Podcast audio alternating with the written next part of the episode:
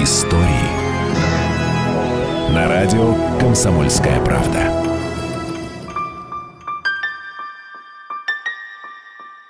Здравствуйте, с вами Алена Мартынова, журналист «Комсомольской правды».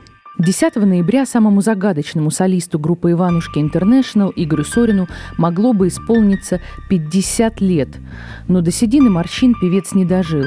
Сорин ушел молодым, ему было всего 28. И другого пока что не знаю Я куда-то иду, а мечты уплывают А по небу летит журавлиная стая. Забери ты меня, забери, умоляю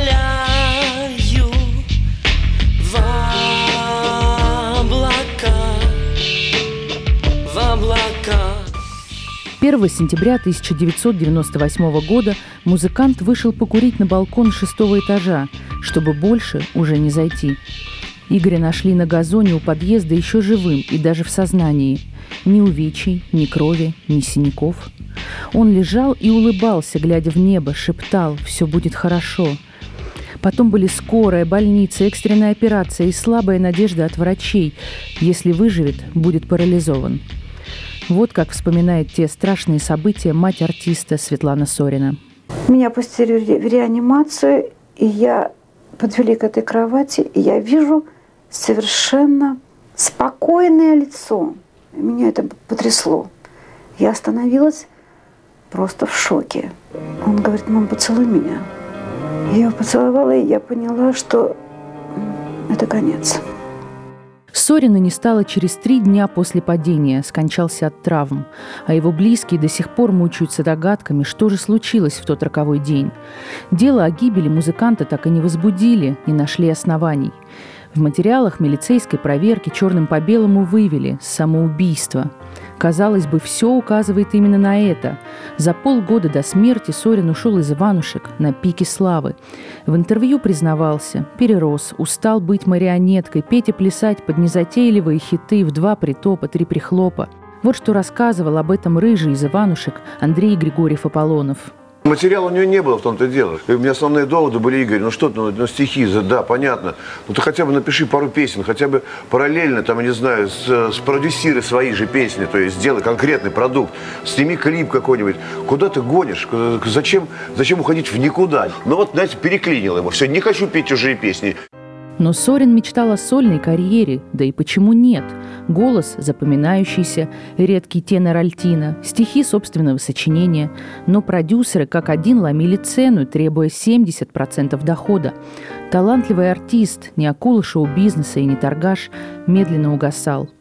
Последняя любовь Сорина Александра Черникова лишь однажды рассказала об этом периоде телеведущему Дмитрию Шепелеву. В каком состоянии был Игорь, когда покинул группу «Иванушки Интернешнл»? Периодически в эйфории, периодически в подавленном очень состоянии. Это так. Он надеялся, что сразу произойдет нечто важное в жизни.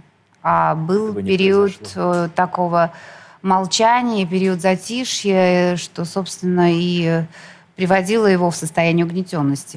Главное доказательство суицида, предъявленное семье, найденная на балконе записка «Моим родным, маме, папе, Сашеньке.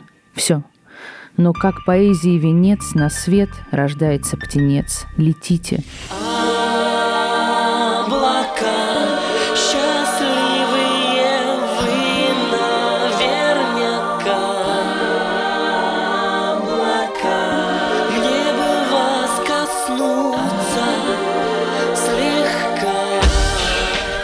А еще факт из детства. Когда юному Игорьку на пробах отказали в роли Тома Сойера, он прыгнул со второго этажа. Для любого психиатра это звоночек, суицидальные наклонности. Но верить в это близкие отказываются. Почерк сына в записке родители так и не признали. По их словам, Игорь слишком любил жизнь и не думал о смерти даже в случае неудачи. В этом архивном интервью незадолго до гибели он уверяет, если сольный проект не выстрелит, он это переживет. Если не получится, то буду лесником где-нибудь в какой-нибудь заповеднике, жить и общаться с животными. Так что же случилось?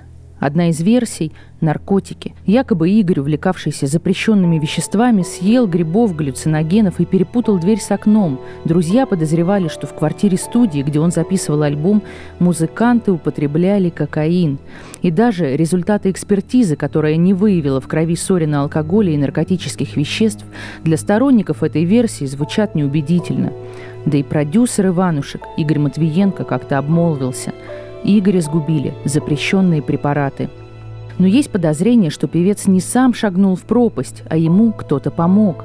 Уж больно странно выглядел Сорин для упавшего с высоты. Никаких внешних травм, лишь перелом позвоночника. По одной из версий, Игорю свернули шею в квартире, а потом вынесли под окна, заметая следы преступления. В это верит и отец музыканта Владимир Райберг. Прежде чем совершить полет – Десять раз можно было одуматься.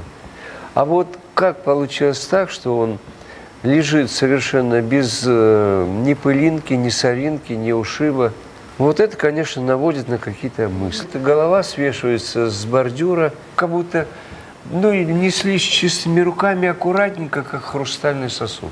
А вот догадки Андрея Григорьева-Аполлонова. Версия э, непредумышленное убийство.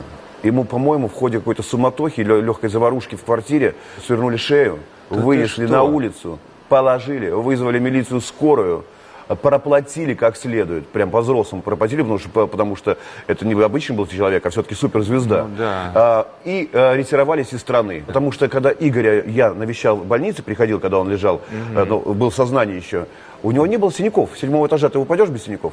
Ему просто свернули шею. Какой-то там каратист, чемпион, чего-то там, не знаю. В последние годы артиста действительно окружали темные личности, и не исключено, что гибель музыканта была местью сектантов. Незадолго до смерти Сорин увлекся тибетским учением рейки и даже прошел тайный обряд, получив диплом о присвоении звания в неких космических войсках. Сорин состоял в рядах влиятельной религиозной секты рейки Кадуцей – адепты которой якобы шантажировали музыканта и вымогали у него деньги. Тех, кто шел против, жестко наказывали. Другие уходили сами.